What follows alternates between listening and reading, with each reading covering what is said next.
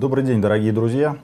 Сегодня мы хотели бы поговорить о состоянии Красной Армии и германского вермахта летом 1941 года. Долгие годы в благосфере, на страницах книг, в телефильмах не утихают споры о том, почему летом 1941 года Красная Армия, казалось бы, на ее огромное превосходство в танках, авиации, артиллерии, не смогла победить противника, а наоборот потерпела сокрушительное поражение, потеряла сотни тысяч солдат убитыми, пленными, тысячи единиц бронетехники, самолетов, орудий и так далее.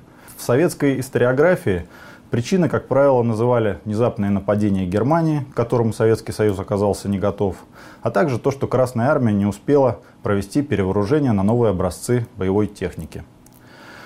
Далее, после известных событий, связанных с распадом Советского Союза, появилась целая масса раз, различных теорий. Тон задал, э, во-первых, известный перебежчик и предатель Владимир Богданович Резун, который свою гипотезу изложил в книге «Ледокол», нашумевший в свое время, выпущенный огромным тиражом. Суть ее сводилась к тому, что Сталин собирался напасть на Европу, и Гитлер лишь на несколько дней опередил его. Соответственно, сконцентрированные на западном границе войска Красной Армии, запасы техники, вооружений, боеприпасов и так далее попали под внезапный удар вермахта и были потеряны. В дальнейшем различными исследователями, специалистами выдвигались еще более интересные теории о предательстве генералов Красной Армии, о том, что советские люди не собирались сражаться за коммунистическую партию и попросту разбежались, например. Но а как же на самом деле обстояло дело в действительности мы хотим поговорить с известным военным историком, специалистом Алексеем Валерьевичем Исаевым. Алексей Валерьевич, здравствуйте. Здравствуйте. Очень рада вас видеть. Долго ждали, но наконец-то вы к нам пришли. Алексей Валерьевич, может быть, вкратце расскажете о себе немного? Как вы пришли, так сказать, э, к занятиям военной истории? К занятиям военной истории я на самом деле пришел через кинематограф, то есть через фильм «Горячий снег», который я увидел, будучи в совсем юном возрасте. А, но тем не менее он произвел на меня очень сильное впечатление. Дальше я стал интересоваться а, техникой, можно сказать, стал мальчиком, воспитанным а, подшивкой моделиста-конструктора. И так постепенно это увлечение историей, оно стало второй профессией когда я уже довольно давно, с начала 2000-х годов, с подачи э, Михаила Свирина, я бы так сказал, одного из патриарха нашей военно-исторической мысли, поехал в архив, и тут, как говорится, все и завертелось, когда я увидел, что все не так, как э, иной раз писали в книжках. Причем это началось э, буквально с первого дела, которое я взял. Это был отчет первой танковой армии Катукова по Курску. То есть тогда я заинтересовался Курском. Вот даже первое дело, которое я взял, и прочитанное в нем, что сорокопятка-то, в общем, неплохо работает по тигру при хороших условиях, мне произвело тоже сильное впечатление, я начал э, двигаться дальше. А может быть и некоторые другие тезисы не вполне э, соответствуют общепризнанным представлениям. Естественно, наибольший интерес вызвал 1941 год именно ввиду того, что это такая вот родовая травма Красной Армии, которая долго сказывалась на истории Советского Союза, породила множество действительно споров, причем надо сказать, что споры были еще и в советский период. Достаточно вспомнить Некрича, а, скандально известного уже тогда, с его тоже достаточно такими скандальными теориями о том, что а, послужило причиной катастрофы и книг по 1941 году, вообще обсуждения этой темы, даже в советский период, было много, прямо скажем. И все это позволило мне, подключив архивные источники, попытаться заглянуть в том числе и на ту сторону. Та сторона тогда была представлена в основном историями дивизии. Я вот, собственно, э, моя дебютная, реально дебютная книга – это «От Думы до Ростова». Можно мы вот ее покажем да, нашим вот зрителям? Началось, началось все с нее. Книга 2004 года, насколько я помню, да? Да, она была сдана в издательство раньше, чем «Антисуворов». Но mm-hmm. появилась позже, ну, в силу чисто технических причин. И с этого началось, и на самом деле я поражаюсь тогда своей наглости, что я взялся за столь огромную тему, и за полгода, ну, я считаю, в принципе, для тех лет на вполне нормальном уровне ее осветил. А так действительно, если вдумываться, вчитываться в документы, то очень много становится понятнее. И причины 1941 года, на мой взгляд, э, достаточно очевидны. И поэтому-то им, может быть, не очень активно занимались в профессиональной части. Я имею в виду на уровне там, э, учебников Академии Генерального штаба и даже э, советской закрытой историографии, потому что с ним в целом было более-менее понятно. То есть, что случилось, оно было, ну, не в деталях, но в общем и целом понятно, в отличие, например, от каких-то позиционных сражений, которые были жестко засекречены в архивах начала 2000-х годов. То есть, фактически, вы думаете, что просто вот специалистам непосредственно, так сказать, которые занимаются именно военным делом, эти события были, ну, не так интересны, да, они для них были слишком очевидны, собственно говоря. Причины, да, Причины. Им, им были очевидны, и, может быть, они еще и э, несколько э, упрощенно смотрели на использование механизированных соединений. Вот то, что я считаю, я привнес в 1941 год, это помимо разжевывания простыми словами достаточно известный тезис о упреждении в развертывании, то, что было три эшелона, которые немцы громили по частям, это вот использование механизированных соединений. Потому что вот одна из работ, которая э, легла в основу, источник от Дубна до Ростова, это книга на юго-западном направлении, написанная э, бывшим штабистом из корпуса Белова.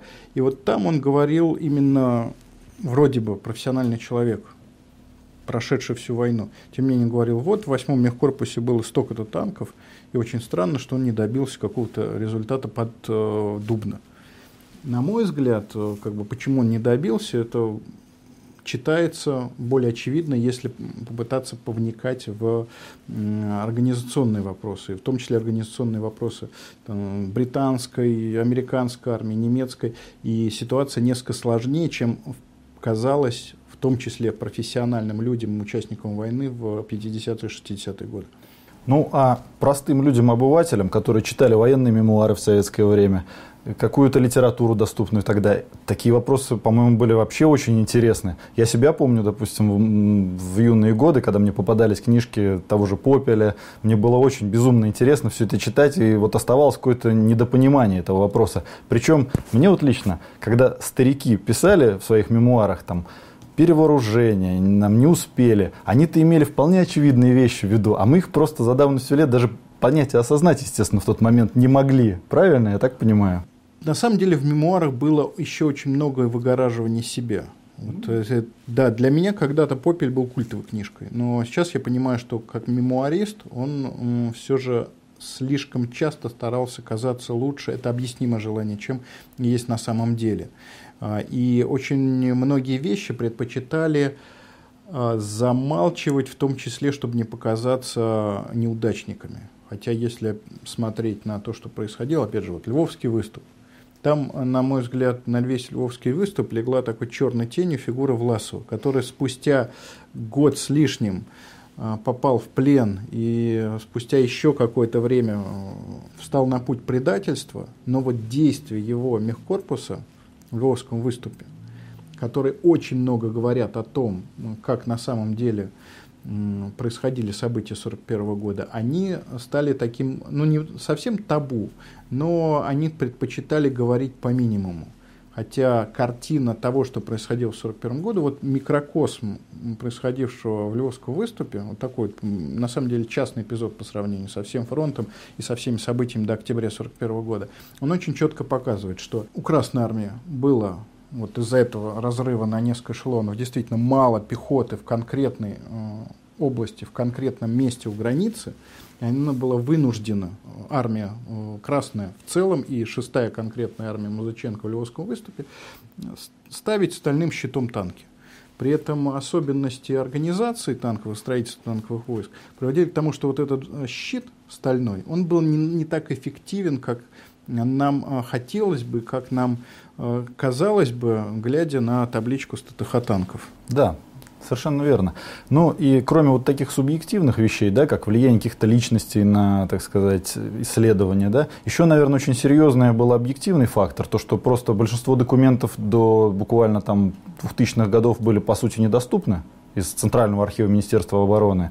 я так понимаю, они были засекречены, правильно? А, многое было, да, закрыто, и я хорошо помню операцию, без привлечения операцию конца 90-х годов, когда из американского университета были добыты сборники боевых документов Великой Отечественной войны в количестве 43 томов, которые добыть в России было гораздо сложнее, чем в Америке. И вот эти документы, которые на самом деле были а, а, аккуратно отобраны из э, той массы документов, которая имелась по 1941 году, и требовалось сильно дополнить чтением сопутствующих материалов, чтобы понять реальную картину событий, даже это было доступно с большим трудом. Поэтому от Дума до Ростова во многом писалось на сборниках боевых документов. Вот э, последующие книги, да, уже э, архивы. И э, начало 2000-х – это доступ к архивам, возможность работать там обычным людям, при этом до определенного момента очень много было закрыто, говорили, нет, нельзя. А, перел... Собственно, как и сейчас.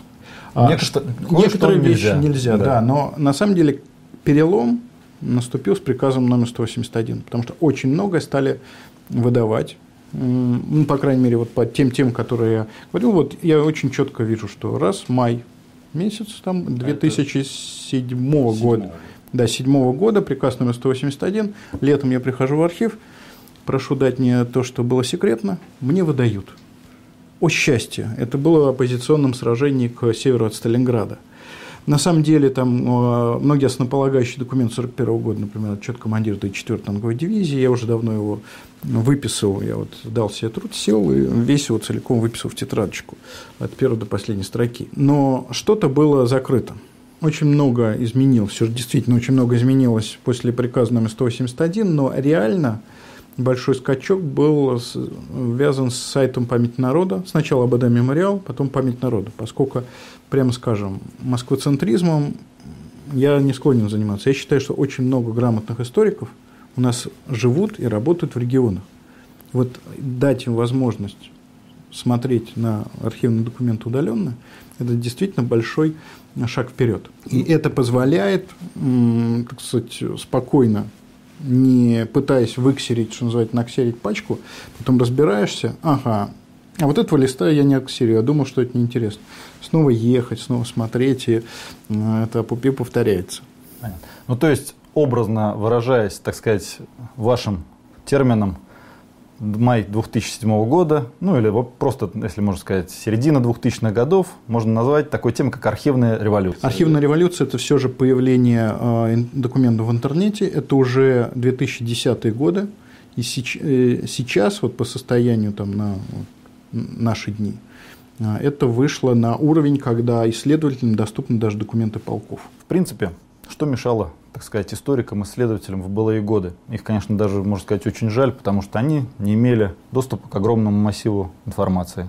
Плюс то, что бурное развитие цифровых технологий, интернета, да, которое позволяет обрабатывать огромные массивы информации. И даже людям из глубинки, имея интернет под руками, сейчас работать с теми да, же документами, работать. как советской стороны, так и вот противника. Именно, именно противника, поскольку еще один шаг, который был невозможен в 80-е годы, в 70-е Даже годы. Даже в 90-е годы. Да, да, это доступ к документам противника. А, например, безусловно, грамотный человек, Владимирский, кто написал на киевском направлении про действия Пятой армии в 1941 году, я вижу, как он скрупулезно выскреб все сусеки, касающиеся трофейного фонда. Все, что было по Украине с 1941 года полосе Пятой армии у нас трофеями, он наскреб. Но при этом получить там ЖБД, его журнал боевых действий и а, приложение к нему 6 армии, а вот. невозможно. Это было, ну, для, боюсь, что для э, человека, который э, на тот момент являлся военнослужащим генералом э, советской армии, для него поехать в Вашингтон и посмотреть пленочки, для него это было, я думаю, что просто технически невозможно, хотя определенный обмен существовал, но тем не менее это были копейки. Сейчас в условиях так сказать, развития цифровых технологий можно смотреть обе стороны, потому что если не смотреть, не сопоставлять обе стороны, цельной картины не увидишь. Это вот чем дальше я занимаюсь историей, тем понимаю, что это просто вот железно непреложный факт, поскольку иной раз даже свои успехи и та, и другая сторона, она не замечала ввиду неправильной оценки их результатов и э, оценки действий противника. И наоборот, какие-то свои заявки, что вот здесь мы победили при сверке перекрестной, они оп, не подтверждаются. Это не хорошо, не плохо, это просто факт. И вот пока нет вот этого вот сплетения, как говорится, как косичку плести э, из данных двух сторон, ничего не будет. И вот я считаю сильной стороной, опять же, вот Дубна-Ростова, то, что я вот заглянул в истории соединений, хотя бы в истории соединений. И сейчас я понимаю, что это в основе их были и отчеты о действиях, которые немцы старательно писали, э, по крайней мере, в 1941 году в изобилии о том, что происходило. Они дают все же ответы на вопросы, почему здесь получилось, почему здесь не получилось. И вот эта вот цельная картина, включая даже там, допросы пленных, она позволяет э, многие сказать, сложившиеся стереотипы говорится, смахнуть со стола исторического знания. Сейчас уже в данный, так сказать, исторический момент мы можем смело говорить о том, что основная масса документов обрабатывается. Ну, не все доступно, естественно, но тем не менее. И сейчас мы уже можем серьезно поговорить нашей теме заявленной и сравнить все-таки, чем отличался вермахт и Красная Армия в 1941 году, какие были сильные и слабые стороны у той и другой стороны, чтобы, так сказать, объективно представить нам, почему произошло в 1941 году вот именно так, как произошло. Да, безусловно. Первый вопрос, собственно говоря, с которого мы и начали, который до сих пор интересует, волнует, по которому сломано тысячи копий, как говорится, и до сих пор ломают копья, ломают луки люди, да? Почему же, вот, почему же, когда рисуют э, некие таблички, и там написано, там, у Красной Армии 20 тысяч танков, у Вермахта 4 тысячи танков, у Красной Армии там 20 тысяч самолетов, у Вермахта 3 тысячи, у Люфтваффе 3 тысячи самолетов. Почему же все-таки вот не удалось Красной Армии разгромить противника, отбросить его, а все закончилось там у Москвы, где с трудом остановили немцев. Воюют все же не танки. Вот если бы была такая гипотетическая Куликовская битва, где на огромном специально расчищенном поле сошлись 20 тысяч танков и 3 тысячи танков, как рыцари, то, может быть, э, вот это вот сравнение лобовое, оно имело смысл. Воюют организационные структуры, которые называются дивизии, корпуса и армии. И именно эти структуры, их количество в конкретной точке и возможности определяет, кто выиграет, кто проиграет. А, возьмем тот же вот э, Львовский выступ, о котором я упоминал. Вдоль границы вытянута, так сказать, достаточно тонкая нитка из советских стрелковых частей, они быстро сметаются немцами, обладая полным численным превосходством, несмотря там на какие-то а, частные а, успехи в обороне под Равой Русской, тем не менее пробивается Любачевский коридор, и немцы спокойно идут на Львов. И вот бросают в бой вот эти вот танки, и они вынуждены с кем биться? С танками, спасибо Богу. Они, основным противником советских танков в 1941 году была немецкая пехота, которая была достаточно таким сложным и веским противником – а на это другие товарищи вам скажут, что а у нас были танки КВ, танки Т-34, которые не пробивали немецкие пушки. А вот это э, как раз-таки э, вопрос о технологическом сравнении двух стран. Что бы мы ни говорили, но СССР был по меркам 40-х годов все же достаточно бедной страной. И индустриализация, которая началась э, незадолго до этого, тот путь, которые говорили, про, за 10 лет пробежать тот путь, который другие страны прошли за 50 или там за 100. Советский Союз был объективно беднее Германии, и богатая Германия обладала очень многими вещами, которых Советский Союз мог только мечтать. В том числе э, передовыми техническими средствами. Это э, подкалиберные боеприпасы, которые были реально хай-теком того времени. Не скажу, что, там, что это прям серебряная пуля, но у него были свои проблемы, но тем не менее они позволяли решать задачу поражения танков, которые формально вроде бы не должны поражаться теми средствами, которые были у немцев. Но тем не менее, да, поражались. Опять же, э, вопрос в том условиях противостояния э, вот этой вот немецкой пехоты, которая была основным противником, и танков. Когда имеется возможность тесно увязать действия танков, э, пехоты артиллерии, вот что такое воюет дивизия? Это возможность поддержать действие танков артиллерии. То есть э, смести противотанковую оборону. Поставил противник перед тобой пушку-зенитку, ее накрыли гаубичным огнем, и дальше можно спокойно ехать, э, не опасаясь мимо ее обгоревшего каркаса. Нет этой артиллерии.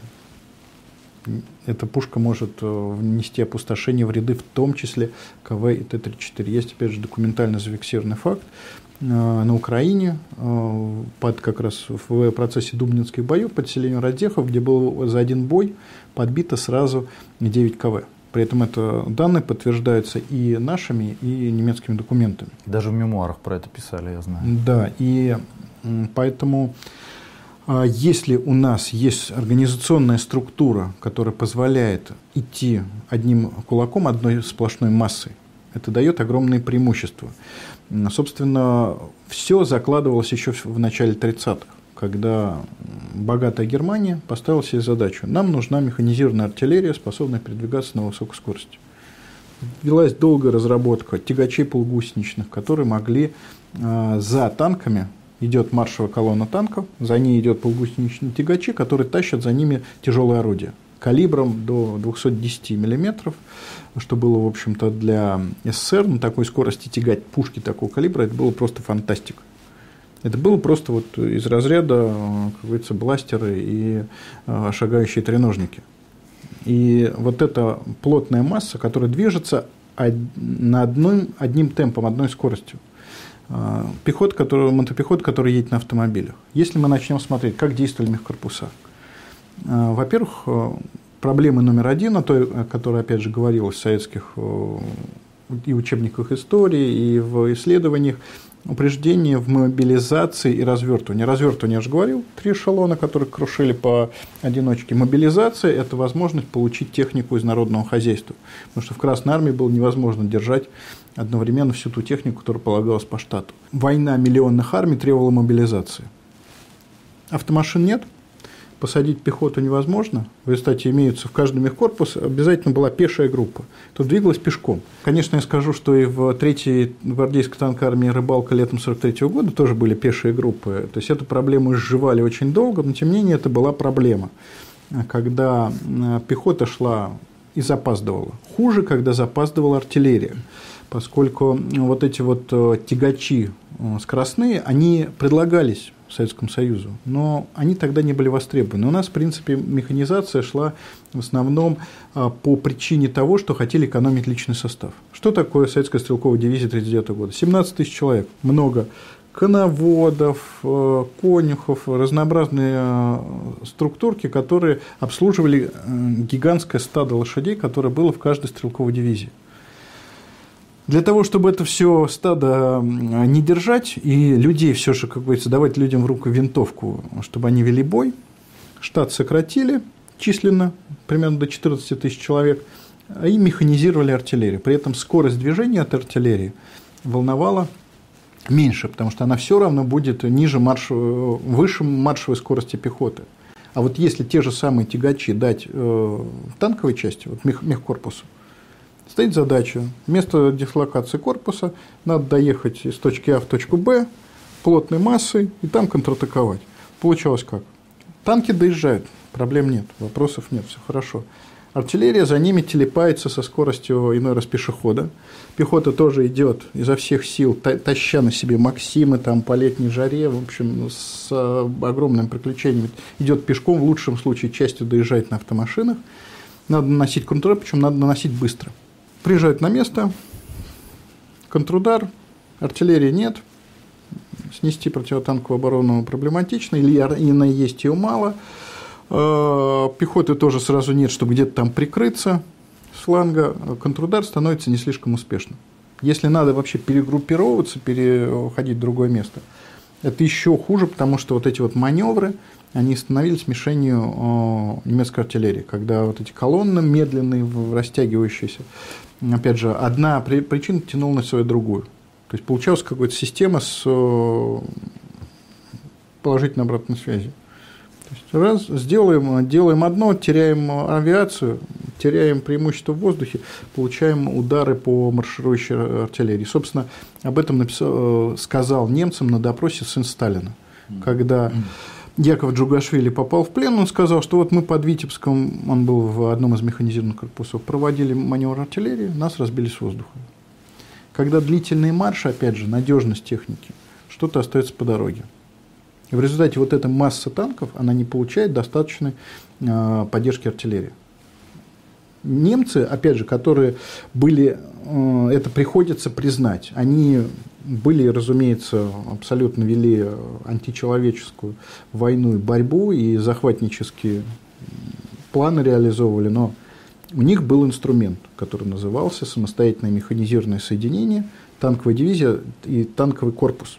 Может, и быть, они... может быть, вот как раз-таки сейчас, так сказать, выделим в отдельную тему именно вопросы строительства обоих да. армий, чтобы, а, зрителям просто да, понятно строили было. армию на самом деле а, действительно по разным принципам, а, но я резко против того, что говорит, что Красная армия строилась на опыте гражданской войны. Обе армии строились на опыте Первой мировой войны, но в Красной армии этот опыт был в большей степени теоретическим, практическим он был в отношении ну, частично прорыва обороны. Поэтому, например, знаменитая там, теория глубокой операции, она нацеливалась именно на задачу прорыва обороны. Вот действие танков в глубине, то есть действие крупных масс э, с прорывом на сотни километров в глубину, вот это не прорабатывалось. Немцы, сразу как Гитлер приходит к власти, смотришь, какую они нарисовали структуру соединения, она уже практически, это вот личинка той дивизии, которая потом крушила Францию, ходила до Ленинграда и э, Москвы ну. подступах к Москве. То есть изначально была задана правильный вектор движения, а, но при этом, разумеется, у каждой армии были а, свои проблемы. То есть, например, страшной проблемой германской армии было стрелковое оружие. Что произошло со стрелковым оружием кайзеровской армии? Винтовки сложили в стабиля и сожгли. У них осталось 100 тысяч винтовок, какое-то количество запаса, что-то там спрятанное от союзников, но тем не менее они были вынуждены лихорадочно наращивать производство стрелкового вооружения именно для того, чтобы миллионную армию укомплектовать. У нас была ситуация более благоприятной, и поэтому вот что сделала Красная Армия? Огромный скачок вперед, и чем она была передовой по отношению, я бы так сказал, ко всем европейским армиям того периода, это поголовное вооружение, многие, по крайней мере, и по штату, и по факту а, на июнь 1941 года вооружение самозарядными винтовками. То есть реально а, стрелковая мощь советской пехоты была выше, чем противника, и стала предметом зависти стран немцев, которые фактически к 1943 году скопировали э, самозарядную винтовку Токарева, в то время как у нас их сняли с производства из-за сложности, обслуживания. Они ее скопировали, и карабин практически, кстати, идентичный конструктивно с винтовкой Токарева, у них служил до конца войны, но при этом, опять же, ввиду и организационных, технических проблем, они не сумели нарастить его в миллионных сериях. Вот у нас вот СВТ была в миллионных сериях. В это вложили огромные деньги. Там порядка миллиарда рублей. Для сравнения, танк э, Т-34 стоил 300 тысяч рублей, а КВ от 500 до 900 тысяч и вот огромные деньги вложили в стрелковое вооружение. Вот советский пехотинец, каким он встретил э, противника в июне 1941 года, он потенциально обладал лучшим вооружением. Но при этом, э, естественно, были большие проблемы именно вот с артиллерией и ее тягачами. Вот тягачи артиллерии были огромной э, проблемой и болью Красной Армии в течение очень длительного периода. И, собственно, вот это «Катюши», вот то, что так сказать, считалось, опять же, ноу-хау Красной Армии, это было в том числе ответом на вызов о медленных тягачах. При этом э, вот немцы, они, опять же, э, был у них концепт сильно дифференцированной подвижности. То есть у них было, как они называли, копье, то есть острие механизированные соединения и древка из пехотных дивизий. Вот эта вот древка, вот эта масса пехотных дивизий, которая перешла границу в 1941 году, вот она очень много э, им обеспечивала. Как только у них кончились пехотные дивизии, кончились и успехи. А Все-таки, как ни крути, а Восточный фронт Первой мировой войны это была некая периферия Великой войны. Там все-таки использовалось гораздо меньше артиллерии, у российской императорской армии было очень мало боеприпасов, очень мало тяжелой артиллерии, очень небольшое количество авиации. Соответственно, вести такую по-настоящему современную войну, которую вели, собственно, союзники с немцами на Западном фронте, наверное, было, ну... Это было затруднительно, поэтому... Да. Плюс, опять же, потеря огромного количества офицерство из-за гражданской войны, иммиграции и так далее тоже, наверное, определенным образом сказалось. И на, вот, так сказать, структуру создававшейся Красной Армии впоследствии. Да, а, если говорить... То, что были вот такие перекосы, там, допустим, там и в одну сторону, и в другую сторону. И в чем-то вот были огромные плюсы, как с этими самозарядными винтовками, как с танками теми же, наверное, да. Ну, а в что-то, например, в той же тяжелой артиллерии был явно недобор, если мы смотрим на начало 30-х годов, например, да, наверное? Ну, вот начало 30-х, да, это все же до индустриализации. К концу 30-х годов, к 41-му, очень много было сделано именно для того, чтобы нарастить матчасти артиллерии, но вот очень сильным больным местом все же были именно ее тягачи подвижность.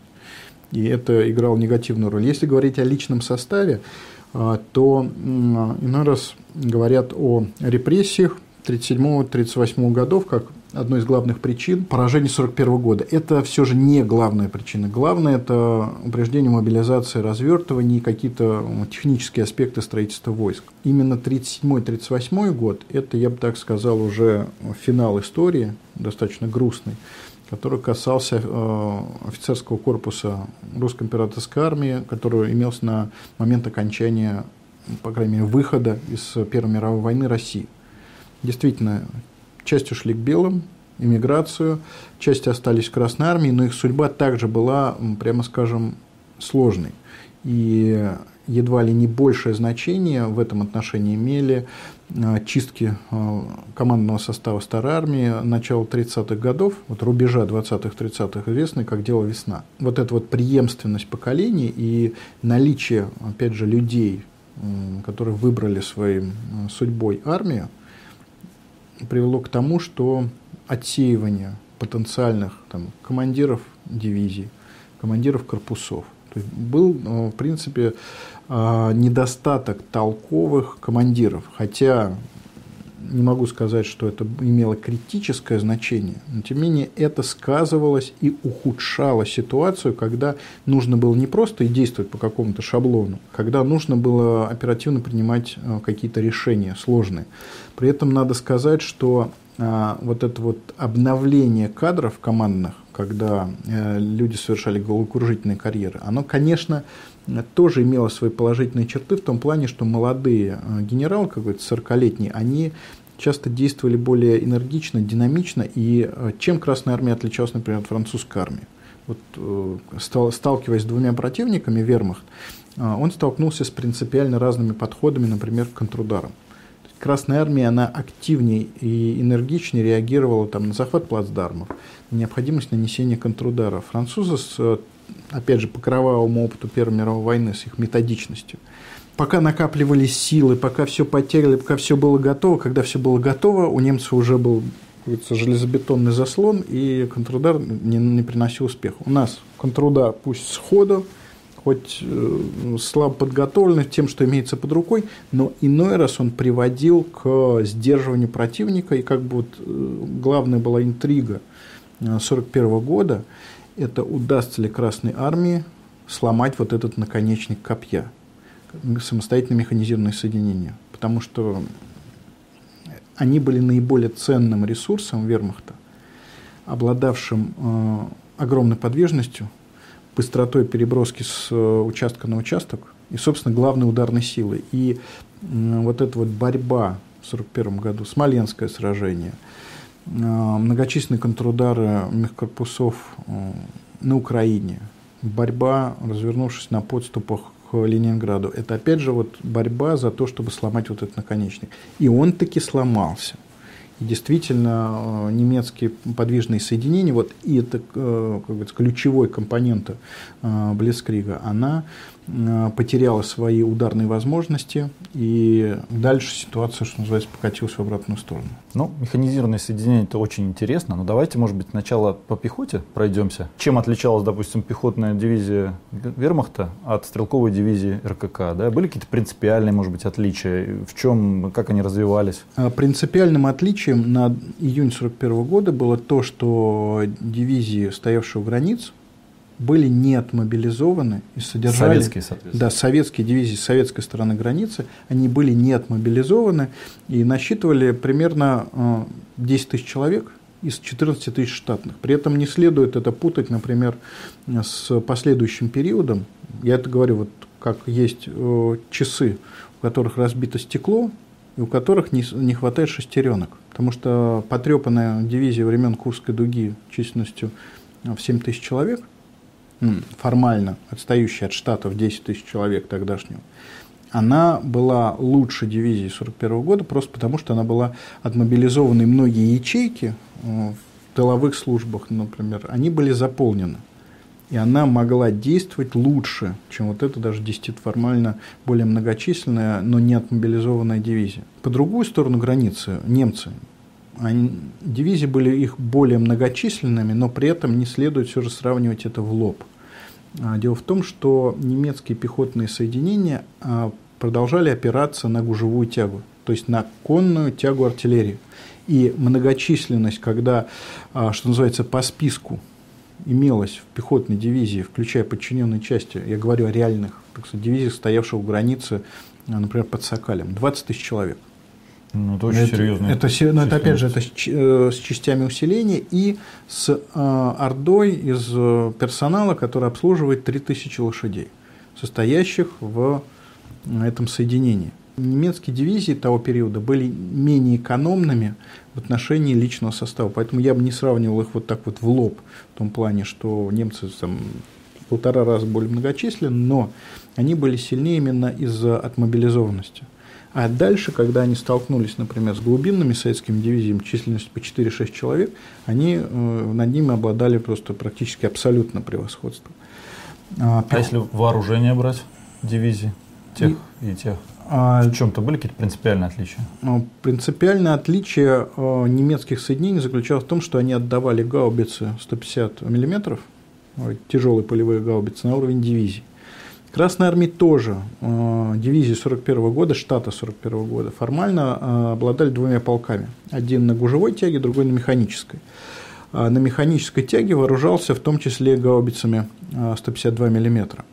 Но от этой практики очень быстро отказались. Достаточно быстро перешли к штатам облегченным, июльским. И большую часть кампании летней-осенней 41 года Красная Армия воевала вот в этом облегченном штате в выносе э, артиллерии калибром 152 АНРС и 122 мм в э, части усиления. Проблемой э, советской стрелковой дивизии являлась ее слабая, слабые противотанковые возможности. С одной стороны, это объяснялось тем, что имелись 45 миллиметровые пушки. Однако их бронебойные снаряды, танки новейших серий, штурмовые орудия не брали в лоб ближе, чем 50 метров. Это было большой проблемой. В борт брали. То есть примерное соотношение по количеству противотанковых орудий было примерно одинаковым? А у немцев несколько больше. Несколько больше, да? Несколько больше, примерно на 20% больше. Плюс еще немцы, наверное, имели противотанковые ружья. Как это ну, против, противотанковые, ну, противотанковые ружья, да, они, их имелось очень мало к началу Второй мировой войны у немцев. Они быстро-быстро произвели достаточно, так сказать, внушительное количество ружей противотанковых, но большого значения они не имели на самом деле. То есть они являлись оружием скорее психологическим, чем практически, хотя были прецеденты а, подбивания советских танков из этих ружей, но все же основным средством борьбы были противотанковые пушки. И то, о чем я говорил ранее, подкалиберные снаряды, которые позволяли подбивать в том числе советские танки новых типов. Особенно, опять же, а, в вермахте было тысячу противотанковых пушек 50 мм, которые могли взять танк КВ с 400 метров. Это такие орудия имелись. Что было еще характерно для немцев? Гаубизация артиллерии, то есть она была преимущественно гаубичной. А, это было, с одной стороны, преимуществом в том плане, что могли накрывать цели за складкой места, с другой стороны, они хуже работали по танкам. Это, это, извините, имеется в виду, что большинство артиллерии именно в пехотной дивизии Вермахта. Да, оно было гаубичное. Это была гаубичная артиллерия, либо ну, орудия максимально приближены к гаубицам, да, как пехотные орудия в пехотных полках. Да, да, да которые стреляли по навесной траектории, соответственно, могли достать что-то за холмиком, а, или а, за каким-то ну, там, во враге, за леском. А в Красной Армии исторически сложилось, что очень долго у нас удержался калибр дивизиона 76 миллиметров. Видимо, из-за, опять же, ну, наследие, наследие царского режима. На наследие царской армии, хотя наследие оно было не такое богатое, как принято считать. Но тем не менее, в силу целого ряда, в том числе там, технологических причин, не будем углубляться в них, это, что называется, тема отдельного разговора. У нас была масса орудий 76 мм. С одной стороны, вроде бы хорошо. Пушка это, если в нее загнать казенник бронебойный снаряд, брала любой немецкий танк. Но, во-первых, бронебойных снарядов было мало – план предвоенного выпуска был выполнен всего на 18%. Поэтому бронебойных снарядов, которые загонять в орудие 7,6, которые имелись в изобилии, с этим были большие проблемы. Еще одной проблемой было то, что а, если даже взять, грубо говоря, даже вот э, многие соед... объединения, даже не только соединения, летом 41 года, то вот при изучении документов артиллерии находим такие данные, что просто нет бронебойных снарядов для 76 миллиметровых орудий. Да. Просто нет. По да. факту. В целых армиях нет бронебойных снарядов. Да, и кроме того, были снаряды а, несовершенные. Почему, опять же, отставал план выпуска? Несовершенные по своим техническим характеристикам, такой грибообразной формы, они должны были пробивать броню за счет такого хитрого наконечника. Я, мне бы очень хотелось, конечно, посмотреть на инженера, который это все придумал. Я не нашел, вот кто автор этого мощного сооружения, которое являлось бронебойным снарядом. Э, в 1941 году Красной Армии, очень сложным технологически. Но эффективность его, опять же, по танкам э, последних серий выпуска немецким э, на больших дальностях тоже была невысока. И это ухудшало возможности в борьбе с танками. То есть получалась такая, я бы сказал, невеселая цепочка, когда, с одной стороны, немецкие танковые дивизии, которые двигаются плотной массой, способны расчищать себе путь ударами артиллерии, в том числе и самой тяжелой, они наносят удар по противотанковой артиллерии обороняющейся стрелковой дивизии, которая растянута по фронту, из-за того, что как бы, вот это вот э, разделение на три эшелона в результате приходится занимать плотность, э, превышающую в разы уставную, Первый удар по артиллерии, артиллерии противника. Дальше идут танки плотной массы. И часть этих танков просто от них снаряды отскакивают. Снарядов 76 нет. И, как говорится, после этого прорыв обороны является уже делом техники. Конечно, немцам удается нанести какие-то потери, но в целом это именно дело техники. И это повторялось раз за разом. И, что называется, в первый день войны злополучный Павлов – командующий Западным особым военным округом и Западным фронтом, говорил о тяжелых танках противника, непробиваемых э, артиллерии противотанковой. То есть это были не «Тигры», разумеется, это были обычные там «Панцер-3», «Панцер-4», но с их поражением были проблемы. И вот это сворачивалось в такой плотный клубок проблем, который э, разрешить даже, что называется, самый гениальный полководец – их, его распутать не мог, когда в следующем номере программы у нас наметился прорыв фронта. Что надо делать? Затыкать прорыв. Да, затыкать прорыв чем? Отправляем пехоту, пешком она идет. Э, отправляем за ней артиллерию. Тяжелая артиллерия, артиллерия усиления, корпусные артиллерийские полки. Что их тянут? Правильно, тягачи из сельскохозяйственных тракторов, которые двигаются за скоростью пешехода. Когда они приезжают до места, они могут приехать уже на а, поле брани, усеянное трупами. И э, здесь я могу привести такой э, очень тяжелый трагический пример, когда под Дубно, именно под Дубно в июне 41 года едет артиллерийский полк корпусной к городу Дубно, э, двигается стрелковая дивизия, стрелковая дивизия доходит первой, пешком, что характерно. Она чуть-чуть опаздывает и утыкается в немецкую оборону, Затем следует немецкий удар, который сминает ее. Эта дивизия вот как раз э, из глубинных, э, численностью примерно там 6 тысяч человек. Она является, прямо скажем, не крепким орешком. Ее сминают. Дальше немцы несутся по шоссе дальше к городу Острог, натыкаются на э, корпусной артполк, который движется на своих медленных тракторах вперед, вперед. Они его сносят в маршевых колоннах и потом остаются на э, фотографии немцев вот этого разгромленного полка. Хотя это ценнейшее орудие, которое очень дорого стоит. Да, надо, наверное, отдельно сказать про то, что вот как раз-таки корпусное звено артиллерии Красная Армия, надо, надо дать должное советской промышленности, смогла обеспечить хорошими орудиями. Да, да? были сильные орудия, которые изначально э, образца 2010 года Их модернизировали, довели до ума, и, собственно, потом они дошли до Мерлина, гаубицы МЛ-20. Вот я всегда говорю, где МЛ-20, там победа. Вот если их поставили в нужном месте, в нужном количестве и дали им отстреляться, то немцам будет плохо. Это Но... 152-миллиметровые гаубицы пушки МЛ-20. Да, да, гаубицы пушки. Основное орудие корпусной артиллерии. Либо, ну, да, корпусная артиллерия, А-19 тоже орудие. Я вот всегда с болью смотрю на фотографии с eBay с брошенными орудиями. Потому что зачастую они именно не успевали доехать до точки Б, где нужно было заткнуть прорыв. Потому что э, если мы посмотрим, что было по другую сторону фронта, например, в 1942 году, как немцы держали фронт, например, под Москвой или там под Ржевом, они использовали группы из артиллерии усиления, вот тоже артиллерия качественное усиление, которая металась с участка на участок и могла поддержать э, участок прорыва, то есть быстро стянуться, нарезались вот эти вот боевые группы, чем был силен, например, модуль, немецкий военачальник, сгонялись и купировали место прорыва.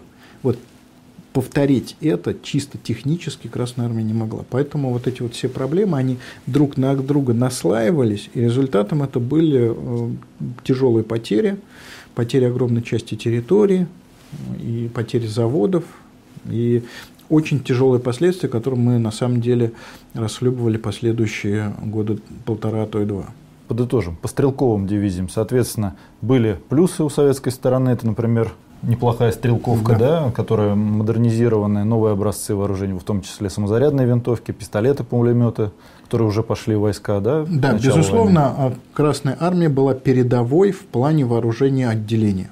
Вот эти вот все преимущества, они скрадывались э, обстановкой 1941 года, потому что организация была, да, неплохая. Плюс второе, то, что не отмобилизованные части, то есть полностью они штатов не получили, у них было много структур, которые просто не имели личного состава. А, второе, определенные проблемы с артиллерией, потому что гаубичную артиллерию стрелковых дивизий все-таки составляли модернизированные, но орудия Первой мировой войны. В ну, основном, это, в основном. Да, в основном. это, конечно, был уже не фактор не первого порядка, но... Плюс боеприпасы, которая имелось ограниченное количество бронебойных боеприпасов да, для Да, вот противодействие танкам, да, главной проблемой были э, боеприпасы. Если, если мы говорим про корпусной уровень, про артиллерию резерва главного командования, то там были очень неплохие образцы. Их выпустили довольно много уже к 1941 году. Да. Но проблема была с тягачами. Да, тягачами, что в условиях маневренной войны, если бы война не приняла сразу маневренного характера, они бы, как говорится, себя показали. Но в тех условиях, которые были в 1941 году, это было критичным недостатком. Понятно. Ну что, может, теперь перейдем к самому интересному, к механизированным соединениям. Да, ну мы их э, затронули. Здесь да. хотелось бы еще сказать про кавалерию. Да. да кавалерию, про нее мы забываем часто. Да, кавалерию в Красной Армии э, перед войной неуклонно сокращали. А, но тем не менее она оставалась и планировалось использовать ее как такую, как говорится, мотопехоту для бедных. То есть она, естественно, двигалась медленнее, чем мотопехота, но могла быть использована и впоследствии использовалась именно для замены эм, моторизованных дивизий, то есть ездящих на автотранспорте, в каких-то задачах, достаточно специфических. И в целом с этими задачами справлялась и дошла до 1945 а, года. Э, танков в кавалерии было немного, в основном легкие, и на самом деле основной ценностью советской кавалерии был личный состав. Вот в отличие от стрелковых войск, которые э, очень динамично развивались, их просто много у нас формировали стрелковых дивизий перед войной. Достаточно сказать, что армия выросла с 1 миллиона 800 тысяч в августе 1939 года до 5 миллионов 400 тысяч в июне 1941 года. То есть колоссальный рост, но много новых формирований. Естественно, э, командиры делали и оглушительные карьеры, и просто недолго пребывали на своих должностях. Вот кавалерию эти бури затронули в наименьшей степени. Поэтому в кавалерии был очень сильный э, личный состав. И младшие командиры, э, иной раз э, и те, кто служил в кавалерии, рядовые. И поэтому кавалерия именно 1941 года, та, которая была до военного формирования, собственно, стала одной из, одним из тех средств, которые действовали эффективнее других. Достаточно вспомнить, там, например, кавалерийский корпус Белова. Который получил первый гвардию, вот первая гвардейская Э, первый гвардейский кавалерийский корпус, который неизменно демонстрировал хорошие результаты. Потом, естественно, летом 1941 года у нас формировали всякие рейдовые дивизии, их качество было уже сильно ниже. Ну и количество личного состава там было очень да, большим. Да, они были там по 3000 человек, то есть это, в общем, бригада. Так, да, я бы так сказал, что ослабленная бригада потому что бригады так были по 4,5 тысячи человек, если брать стрелковую бригаду. Но если брать вот по состоянию начала войны, то кавалерия была э, тем средством, которое могло решать в некоторых условиях задачи там, затыкания или, по крайней мере, сдерживания противника в условиях прорыва. Что она, собственно, и решала. Да, да. Хотя понятно, что ее тоже затрагивали эти проблемы с бронебойными снарядами, с подвижностью артиллерии. Все это тоже их накрывало, но, по крайней мере, что-то сглаживалось именно подготовленным личным составом. Ну и плюс ее было довольно немного. Да, это было, корпусов было немного, а, каждый из них на самом деле был эквивалентен по численности стрелковой дивизии, я бы даже так сказал, по состоянию на 45 год, май 45 -го года, кавалерии в Красной Армии было несколько больше даже. Чем в 41 году. Чем в 41 году. Вот такой вот парадокс. Да, ну, поскольку они все вышли в гвардию, кавалерийские а, корпуса, и решали сугубо такие специфические задачи действия там, в лесах, в особых условиях и вполне успешно дожили до 1945 года и встречались с американцами на Эльбе. Да, механизированное формирование, как э, мы уже затрагивали эту тему, проблема заключалась э, как раз в том, что Красная Армия переживала период такого детских болезней, который был у всех механизированных соединений всех армий антигитлеровской коалиции. Одни и те же проблемы были и у Красной армии, и у англичан, и у американцев. И заключались они в том, что сначала соединения были перегружены танками, то есть танков было больше, чем мотопехоты, а, были недогружены артиллерией, то есть вот той сбалансированной структуры, которая была у немцев, у Красной Армии не было, и это, собственно, приводило к негативным последствиям в купе с тем, что когда отсутствовала мобилизация, только малая часть механизированных корпусов и э, дивизий этих корпусов, э, собственно, могли показать даже свои бумажные характеристики. Потому что когда э, мотострелковый полк ходит пешком, танки, да, они ездят, артиллерия там худо-бедно ездит, когда мотострелковый полк ходит пешком, далеко такая дивизия не уйдет. И действие, например, той же 32-й танковой дивизии в Львовском выступе, она действовала даже похуже своей соседки 8-й, которая была хотя бы формально полностью укомплектована автотранспортом. Ну, была лучше других укомплектована автотранспортом.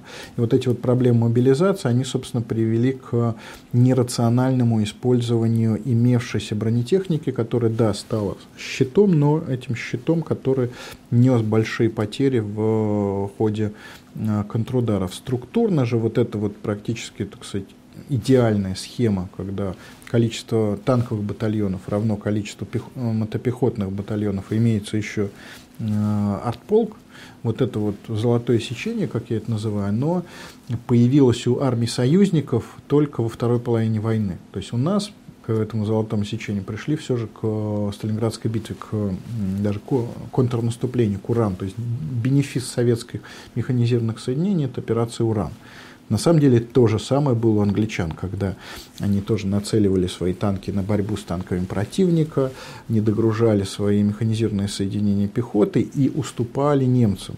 Потому что не только, как говорится, Роммель очень умный был, а, как а, принято считать, но и играли вот эти факторы сырости английских механизированных соединений. То есть они переживали те же самые проблемы, что и у нас, и их преодолев во второй половине войны, уже опять же пришли к вот этой вот сбалансированной структуре. У нас вот эта структура, опять же... А вот не кажется, что это была вот, собственно, родовая травма вот этого первого применения танков англичанами и французами в Первой мировой войне, когда они фактически использовались как такие отдельные части, без пехоты, без артиллерии, а именно для прорыва обороны и действия самостоятельно. Может быть, это не, вот не, отсюда нет, все пошло? Это все же в Первой мировой танки использовались как непосредственная поддержка пехоты. Ну, То есть они поддерживали пехотинцев. А вот прорваться в глубину, вот этого в Первую мировую войну планировалось, но еще не было. Поэтому эта технология не была обкатана, и у немцев, можно сказать, она родилась теоретически и была блестяще оправдана на практике. А у советской стороны, соответственно, первые же вот эти все наши, собственно говоря, формирования, это же были бригады, в которых там По 250 мотопехота было практически там один батальон, да. плюс мото мотобригада в корпусе, если был корпус, но так как основная была единица, это бригада, то есть на 4, там, 3-4 танковых батальона был один мотострелковый батальон. Да, поэтому, э, кроме того, если у немцев с самого начала, как говорится, с 1934 года, была моторизованная артиллерия развита, у нас моторизованная артиллерия оставалась проблемой вплоть до 1945 э, года. То есть артиллерия гаубичная, способная сносить э, противотанковую оборону противника, она оставалась проблемой у нас до 1945 года. И в 1941 году механизированные корпуса как бы страдали от тех же вещей, но даже, я бы сказал, в большей степени от э, этой вот проблемы тягачей. И это все оставалось. У нас э, стремились это парировать тесным взаимодействием, например, с авиацией, со штурмовиками. Но, тем не менее, это оставалось головной болью до конца войны и снижало э, эффективность использования танковых войск. А в 1941 году оно проявилось просто в ярчайшем э, варианте, поскольку нам пришлось действовать не просто дивизия на дивизию, но противостоять танковым группам, которые э, используют в беспрецедентном радиомасштабе. То есть и танковая группа во Франции все же была в мае 40 одна. На нас пошли четыре танковые группы. Это гораздо сильнее э, количественно. Это 150 тысяч человек, моторизованная пехота, моторизованная артиллерия – до самых больших калибров. И кроме того, по опыту Франции немцы даже специальные части снабжения, так называемые чемоданы. Mm-hmm. То есть у них были отлажены системы снабжения именно механизированных частей. То есть вот это вот э, их главная ударная сила, она всячески со всех сторон подпиралась. И э, 41 год, это, я бы так сказал, вершина в их использовании. И вот это вот средство против него очень долго не могли найти противоядие. Вот противоядие было, я бы сказал, очень дорогостоящим. Мы уже коснулись организации предвоенной танковой Красной Армии, когда состоялась бригад, в основном где были только танки, без моторизованной артиллерии, с очень небольшим комплектом пехоты. И, собственно говоря, они в такой организации дожили до начала Второй мировой войны, правильно я понимаю? И, собственно говоря, в 1939 году танковые войска были в бригадной системе. Да, правильно? они были в бригадной системе. И я бы так сказал, что если бы война случилась в 1939 году, было бы гораздо хуже, чем в 1941. Потому что за вот этот вот данный нам промежуток от сентября 1939 до июня 1941 года советские танковые войска, чтобы не говорили, все же сделали большой шаг вперед. То есть они перешли к организации, во-первых, э, дивизионной, хотя бы формально с артиллерийским полком, хотя бы э, баланс мотопехоты и танков был несколько выровнен по сравнению с тем ужасом, который имел место на сентябрь 1939 года. Сентябрь 1939 года – это ужас и кошмар. На самом деле, в общем, огромная толпа танков э, при минимальной поддержке других средств борьбы. Причем танков легких, с противопульной броней да, собственно говоря. Да, поэтому, это 26. Да, и это их применение было бы еще более печальным, чем применение механизированных корпусов.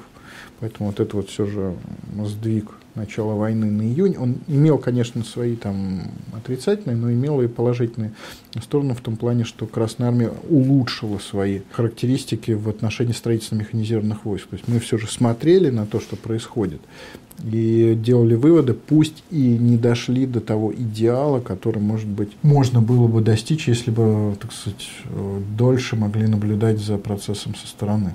Переход на дивизионную вот систему в танковых войсках Красной Армии в 1940 году, он был вызван именно влиянием э, действий вермахта в Европе? В том числе в действии вермахта. То есть, во-первых, опыт собственный сентября 1939 года, скорее негативный, использование вот этих вот масс легких танков. Опыт вермахта, я бы так сказал, привел э, к углублению вот этой тенденции формирования исключительно крупных механизированных соединений, 29 механизированных корпусов, которые имелись у нас к июню 1941 года. То есть это, может быть, чересчур амбициозный был план, и разумнее было оставить больше там, танков поддержки пехоты, но тем не менее, в общем, это глядя на то, как действует противник, плюс имея, я бы так сказал, очень скупую разведывательную информацию. Даже по состоянию на июнь 1941 года мы имели очень слабое представление о том, что себе представляет немецкая танковая дивизия. То есть они совершенно фантастические представления, которые нам докладывала ГРУ, и только захватив уже документы немецких танковых э, частей уже под сальцами, то есть это июль 41 года, мы получили представление о том, как оно строилось. Но пошли всякие метания, но это, что называется, уже отдельный разговор. Но, тем не менее, мы строили дальше уже совершенно самобытные танковые войска, а поначалу вот пытались построить по дивизионному принципу. И надо сказать, что а, Здесь был еще один недостаток, может быть, не столь явный. Это командный состав. Когда танковые дивизии, в которые 300 с гаком танков, мог командовать полковник а не генерал-майор. Позднее перешли к практике, когда все же доверяли крупные э, механизированные соединения людям на ступеньку выше, чем аналогичные э, стрелковые части. То есть шли, в общем-то, наверное, в верном направлении, да, но немного, так сказать, ну, не имея опыта, информации, в чем-то э, делали да. ошибки. Да, Опять какие... же, наверное, там недостаток противотанковой артиллерии очень серьезный был в дивизиях, да, в мехкорпусах. А, да, если в немецких э, танковых дивизиях имелись противотанковые пушки, то в танковых дивизиях советских противотанковых пушек было, ну, они, можно сказать, отсутствовали. И предполагалось, на самом деле, что танки будут биться с себе подобными, но это не вполне а, жизнеспособная концепция, на самом деле. То есть иногда нужны именно противотанковые пушки, скрытые в складках местности, которые позволяют, как говорится, прикрыть фланг контрудара. И это у немцев работало как раз в том плане, что имея достаточно мотопехоты, они где-то могли прикрыться, а где-то наоборот ударить. То есть э, концепция «считай меча». Плюс, наверное, опять же, те же самые проблемы с тягачами, да, которые не могли тем более ехать за танками, да? Да, да, вот эти, да, вот эти тягачи, которые изначально предназначались для стрелковых дивизий, то есть СТЗ-3, основной тягач, ЧТЗ-65, наверное, не, использовали. Не, не. Вот как раз-таки ЧТЗ-65 это было горе, относившееся к корпусной артиллерии, да. А вот в механизированных корпусах основные были СТЗ-3, СТЗ-5. В основном СТЗ-5. Они, в принципе, для командира стрелковой дивизии это мечта. А вот для командира механизированного корпуса это горе, и, как их ласково называли, головастики. То, что они еще имели тенденцию опрокидываться при езде по уклонам. То есть, в общем, для механизированной части это мало подходящее средство было чересчур медленное и постоянно вот раз за разом наблюдалось одно и то же. Надо совершить маневр для контрудара. Артиллерия отстала. Приехала не вся.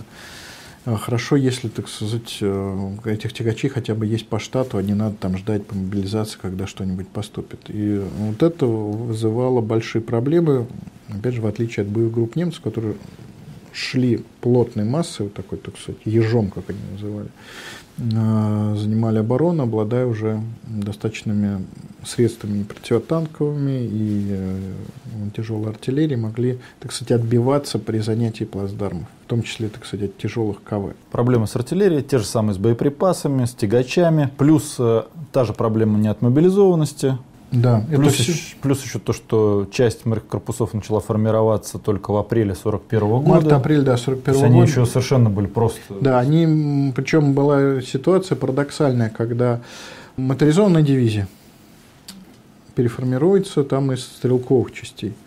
При этом у них уже отобрали лошадей, но еще не дали автомашины. И они ходят пешком. Это ну, конкретный пример 212-я а, моторизованная дивизия 15-го мехкорпуса, воевавшего на Украине. И что они могут сделать? Они могут только ходить пешком, и то, так сказать, не все с собой. Э, не гаубицы, не боеприпасы. Нет, ну тягачи еще там какое количество тягачей э, имелось, но э, к этим э, к артиллерии возить боеприпасы было часто банально нечем. Но хорошо, если бы там с фронта, из фронта подкинут автобатом э, какое-то количество боеприпасов. Поэтому вот эта 212-я дивизия под Дубно сгорела очень быстро. Именно из-за того, что она была, как говорится, не богу свечка, ничего то кочерга. Уже не стрелковая, в которой хотя бы лошадки есть, но еще не моторизованная, у которой есть автотранспорт. И вот это вот все в сумме, оно давало э, крайне печальный результат. Несмотря на то, что был явный успех советского танкостроения, то, что запустили вот эту линейку да, новых запустили танков новейших, да, новых танков, да, но у по задумке. Были, да, у них были свои проблемы, что они обладали целым рядом детских болезней, то есть пройти тысячу километров для советского танка Т-34 КВ, это был подвигом. Немцы могли намотать э, до того, как, что называется, выйти из строя и пойти в ремонт, где-то там до рекорда были 11-12 тысяч километров То есть это, в общем, да, и на самом деле к такому уровню у нас вышли в 1945 году, когда танковая армия Катукова могла доехать от Вислы до Одера, съездить к Балтийскому морю, потом доехать до Данцига, и только после этого, так и быть, часть танков шла на списание по износу матчасти. А танки фактически назывались также Т-34? Да, назывались формально точно так же. Хотя другие несколько танки уже Хотя, были. да, танки были уже серьезно изменившиеся. В принципе, мы говорили уже об артиллерии, но, пожалуй, стоит сказать о таком средстве, как э, специальные э, были у нас противотанковые артиллерийские бригады. Их э, традиционно оценивают достаточно высоко, что вот начали формироваться противотанковые артиллерийские бригады, но они были накрыты все теми же проблемами, которые страдала Красная Армия в целом. Во-первых, у них не хватало транспорта, тягачей. Кроме того, они в основном получили громоздкие, достаточно зенитные пушки. То есть они, опять же, в условиях, когда противник массированно давит противотанковую артиллерию своей артиллерией, это был не лучшим вариантом. И поэтому противотанковые бригады, они в основном не сыграли. То есть мне неизвестно подтвержденного противника случая, когда именно противотанковая артиллерийская бригада добилась какого-то значимого результата. То есть традиционно говорят, там, например, Шауляй, 9-я противотанковая бригада, но если смотреть по документам обеих сторон, то выясняется, что немцы как раз э, ввиду кризиса, возникшего из-за советского танкового контрудара, они развернулись от Шауляя и пошли биться с советскими танками, а бригада как сидела на шоссе, так и дождалась, пока до нее дошли обычная пехота со штурмовыми орудиями. То есть вот такого вот чистого эксперимента противотанковая бригада против танков, оно а, имелось, можно сказать, только одно на Луцком направлении, и там бригада Москаленко, конечно, что-то смогла, но результат был все же далек от блистательного, и в том числе именно из-за проблем, том, проблем подвижности, э, комплектованности, хотя иной раз даже партийные органы брали на себя задачу дожать в последний момент, в июне выдавали там в Белоруссии трактора в эти противотанковые бригады, они получали их, но уже было поздновато их осваивать там, и что-то с ними делать. Ну, это были новые формирования, во-первых, буквально, которое формирование началось в 1941 да. году, плюс тот же недостаток бронебойных снарядов. Да, у них были 7 орудия 85, 76. 85 зенитка на самом деле стала палочка-выручалочка Красной Армии, поскольку даже просто стальная граната 85 мм, ее хватало, чтобы поразить немецкий танк. 85 зенитка, вот когда показывают фильм «У твоего порога» про битву под Москвой, там эту зенитку показывают. Зенитки, они стали, ну, не чудо-оружием, конечно, но вот такой палочка-выручалочка. Это, опять же, было очень дорого. Каждая зенитка стоила 100 тысяч народных рублей. Но, тем не менее, именно эти зенитки, например, там, курсанты под Ильинским, именно они себя хорошо показывали, и э, вот это вот массовое их использование, оно позволило выбить немалое количество немецких панцеров именно за счет вот использования именно такого средства. Дорого, опасно, тяжело, но чего-то они э, на себя взяли. Я бы так сказал, даже не что-то, а очень много. Но позже.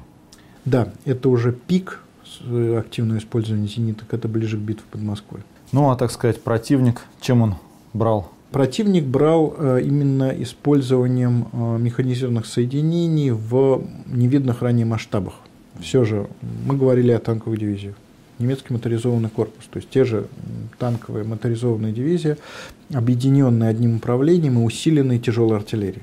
Численность примерно 50 тысяч человек, три корпуса, танковая группа. И вот эта масса достаточно крупная и плотная, она позволяла ударить быстро пробиться в глубину, замкнуть кольцо окружения, дальше раз снимаются, переходят на другой участок фронта. И вот вскрыть вот эти перемещения было очень тяжело. То есть это было а, возможно теоретически, если бы, например, Красная Армия сломала немецкие шифры, читала бы радиограммы, и то не гарантировано. А так переброска с этого участка на участок э, вот этой вот танковой группы целиком, это было практически неотслеживаемо. Ну, авиационная разведка при маршах по ночам нереально. Радиоразведка работала слабо, агентурная разведка медленно, и перемещение, например, Клейста от э, южно, полосы Южного фронта в полосу Юго-Западного привело к окружению под э, Киевом. Переброска танковой группы Гепнера из-под э, Ленинграда привела к Вяземскому котлу. И вот эти вот маневры, они постоянно осуществлявшиеся, они ввиду, опять же, своих, то, что не вскрывались, они оказывались неожиданными. На самом деле то же самое оно повторялось вплоть до э, битвы за Москву. И удалось, собственно, остановить вот эту машину разрушения именно э, постепенным стачиванием немецких э, танковых соединений, поскольку они были все же немногочисленными. И вот если, так сказать, вырвавшаяся вперед танковую дивизию, занявшую какой-то плацдарм, атаковать пехотой – усиленный даже танками непосредственной поддержки пехоты, что называется, выбить там некое количество этой мотопехоты, выбить некое количество танков, это уже было большим достижением и создавало предпосылки для того, чтобы этот вот механизм остановился. Вот я приведу даже пример Вязьму. Окружение под Вязьмой, когда немецкие механизированные части выходят к Вязьме, встают за слоном, не пускают окруженцев, а окруженцы – Э, что называется, с отчаянием обреченных пытаются вырваться. И они снимают стружку, в том числе с мотопехоты вот этих ценнейших для немцев механизированных соединений. И они уже выступают помедленнее дальше. И они, так сказать, своей гибелью в котле, вот этими отчаянными попытками прорыва, создают предпосылки для того, чтобы какая-то седьмая танковая дивизия не доехала до Кремля. Разница, наверное, была в том, что немцы изначально строили свои, так сказать, танковые соединения немного, наверное, по другой схеме, нежели их противники, да? Да, с начала 30-х, да, с начала 30-х это уже все сложилось. То есть вот схемка общая, она уже была готова. Они просто по опыту Польши, они выровняли вот этот вот баланс танки мотопехоты, а так вот структурно уже все было готово, естественно, готова была матчасть. Вот если бы у нас гипотетически в 1935 году сказали, нам нужен скоростной тягач, его бы, я думаю, смогли бы, как осилили Т-34, так смогли бы осилить скоростной тягач. То есть, ну, смогли бы, я все же верю в советскую промышленность, что это смогли бы сделать. Но когда ну, это пытались сделать в последний момент судорожно, это уже, естественно, не получилось.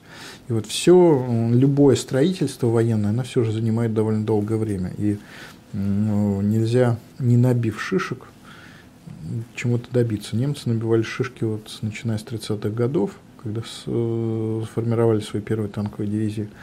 У нас вот это набивание шишек пошло все попозже. И вот это негативно повлияло, в общем-то, и, я бы так сказал, без привлечения на историю нашей страны в целом. Потому что 41 год – это все же очень тяжелое испытание, которое сказалось на стране на в последующий довольно долгий период. То есть немцам еще начиная буквально с самого начала строительства своих механизированных соединений, удалось нащупать какую-то вот такую вот, э, да, вот золотую середину. Ну, не сразу, наверное, да, да а не сразу, постепенно да. они как бы вот эту свою заготовку, они довели ее там, ну... Думаю, да, но уже до самого начала заготовка, в ней были вот те элементы, вот этот артполк, например. Артполк, который предполагал, что его надо возить быстро, достаточно быстро за танками. Тяжелая артиллерия на скоростных тягачах, да, да, вот это, да, да, то, чтобы, причем они иной раз преодолевали те Э, там заболоченные речки, которых вязли Т-26 БТ. И даже под Москвой вот эти вот все, так сказать, распутица, она преодолевалась именно ими. То есть проблемы э, с распутицей немцев было средство преодолеть. Когда они возили себе горючее вот этими средствами, mm-hmm. полугусеничными тягачами, они фактически становились палочкой-выручалой даже в условиях чудовищных дорог октября 1941 года под Москвой. То есть это был механизм, который был недооценен. Вот на мой взгляд, что недооценивали в нашей историографии до этого, это вот именно вот такие вспомогательные средства, которые очень важную роль играли в обеспечении движения вперед танков, которые все привыкли. Вот есть танки, есть там, что называется, пехотинцы с автоматом. Второе, наверное, это мотопехота, да, сильная, традиционно, да, которая изначально у них они ее, как бы, это, эту компоненту своих танковых соединений да, они да, оттачивали, да, они с самого начала была сильная мотопехота, которая, да, ездила по, постоянно 41 год, но все же ездила на автомашинах. То есть понятно, что в бой на автомашинах, на грузовике не поедешь бортовом.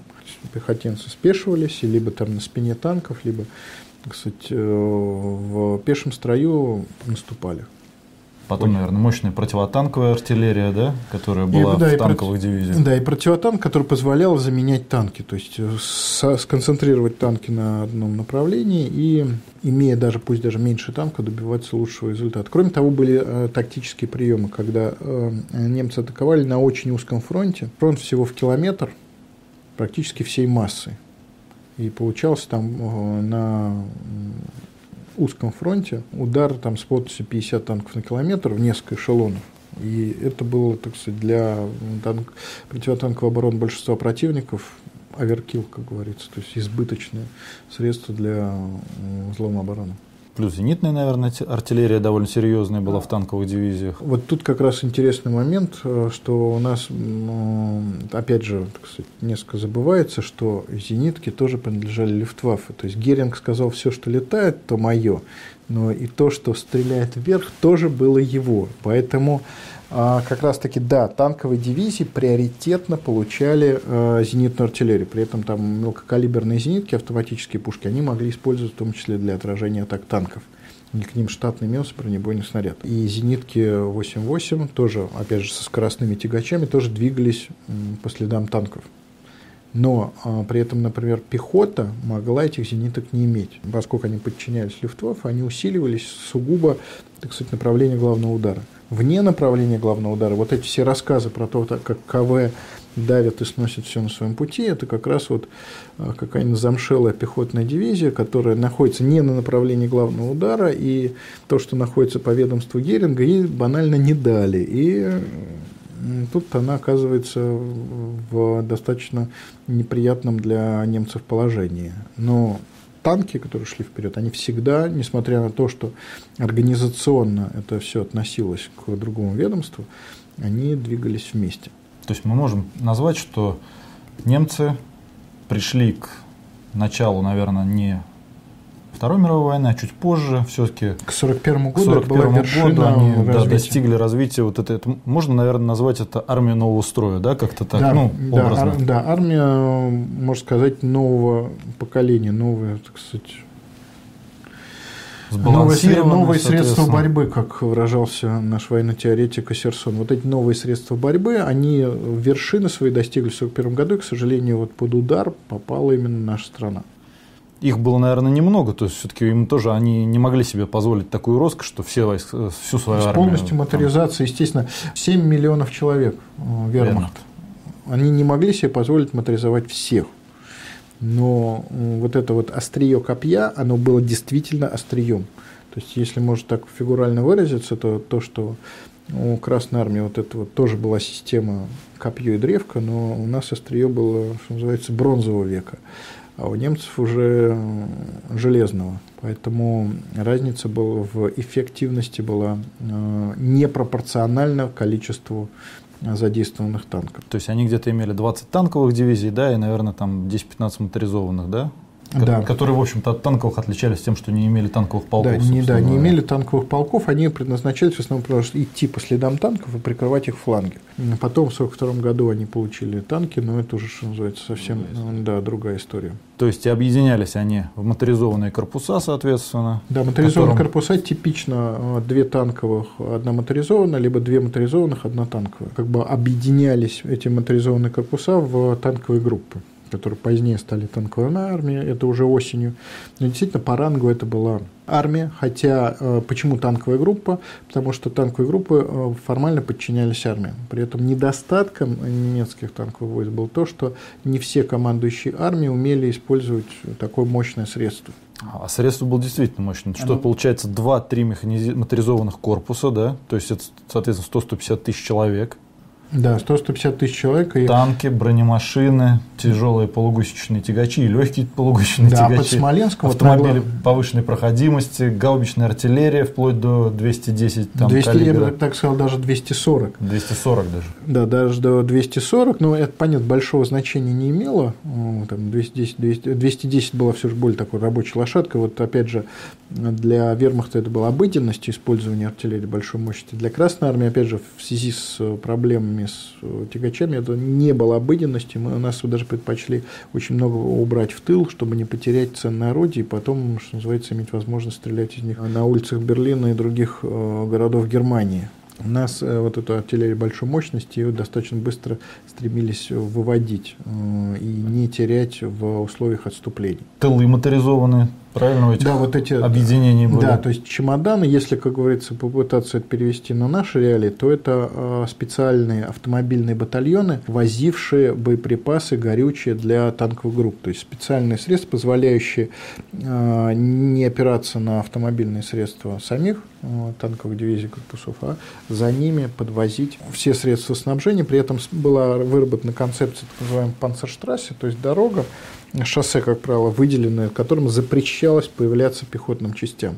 Оно было вот строго выделено, строго регулировалось именно для использования а, механизированных соединений. Поэтому, ну, естественно, не только по шоссе наступали, но старались иметь а, ось а, наступления, могли обойти, потом обратно выйти на шоссе, ликвидировать здесь какие-то очаги сопротивления, потратить на это время, но тем не менее иметь вот эту вот магистраль снабжения, по которой ездили вот эти вот чемоданы. Опять же, наверное, инженерные моторизованные части мощные, да. Да, которые помогали, так сказать, строить мосты на тех же да. реках. Здесь э, я бы обратил внимание на такое средство, которое, опять же, оно часто мелькает на фотографии, просто не все обращают внимание. Металлические сборные мосты. В реку вколачивались сваи металлические, и на них собиралась такая металлическая конструкция, она называлась кагерат – Естественно, «Тигр» это не выдерживало позднее, но для 20-тонных танков 1941 года позволяло быстро, оперативно собирать реки. Именно не понтонный мост, то есть типичный для того времени были понтонные мосты, то есть э, понтоны, которые держатся на плаву, на них настил собирается и форсируется река. А вот вбить сваи и собрать из них металлическую конструкцию, вот эти вот кагераты, это было такой немецким ноу-хау, причем эти кагераты используются в том числе для восстановления мостов. Если, опять же, смотреть, обращать внимание на фотографию, есть взорванный мост, пролет упал, в том числе не обязательно металлический, может быть и, так сказать, железобетонный и переброшен из вот этого кагерата такой э, кусочек мостика, по которому едет там танк, едет автомашина. Это позволяло оперативно восстанавливать даже разрушаемые мосты и двигаться дальше. Поэтому, когда, вот опять же, по совету Суворова, у него вот есть э, есть такой филолог э, «Тема окна в поэтике Пастернака». Вот про Суворова можно писать «Тема моста» в произведениях Суворова такое же филологическое исследование. Вот у него явно какой-то пунктик на этих мостах, что вот если мосты взорвать, то жизнь сразу наладится. Нет, не наладится, поскольку мосты многократно взрывались, успевали взорвать, но тем не менее возведение временных мостов позволяло продолжать наступление. Именно контрудары по вот этим занятым плацдармам были гораздо эффективнее, чем взрыв моста. Да, если некоторые мосты очень жаль, что не взорвали там, например, э, через реку, реку Дубиссу 1 в июне, потому что это был огромный мост на большой высоте. Если бы действительно обвалили этот мост, то была просто проблема со снабжением группы армии «Север» в целом. Его не успели, к сожалению, взорвать. Там была очень, так сказать, романтическая история про то, как к нему бронепоезд отправили, как немцы там взрывчатку шторхами подвозили, чтобы взорвать перед бронепоездом. Ну, в общем, удержали этот мост. Некоторые мосты, да, могли сыграть определенную роль, но остановить немецкое наступление они не могли, именно потому что вот эти вот инженерные средства, включая, кстати, новейшие мостостроительные конструкции, они э, это все позволяли купировать вот этот взрыв мостов, взорвали, окей, наводим понтонные, Кагерат, а дальше уже, как говорится, проблема наших тыловых частей, наша 7-миллионная армия, восстанавливать э, мосты уже на постоянной основе. То есть, грубо говоря, перед Красной армией возникли четыре летом 41 года вот таких монстра, которые могли, а, прорвать, в принципе, вот эту вот разряженную оборону на любом выбранном, на любом заранее выбранном направлении. направлении и действовать на огромную глубину, да, там, наверное, да. на 500 километров, там, на 300 ну, километров. Скажем так, э, потолок все же был, наверное, 300 километров. При этом э, тут надо еще понимать, что никогда до этого в таких масштабах это не применялось, и проблемы советских командиров, при том, что они сами по себе могли быть грамотными людьми, что называется, грамотнее многих тех, кто их сейчас критикует, они недооценивали глубину, на которой бьет враг. Красная армия добилась очень больших успехов в деле военного строительства в последние предвоенные годы, то есть было сделано действительно очень много.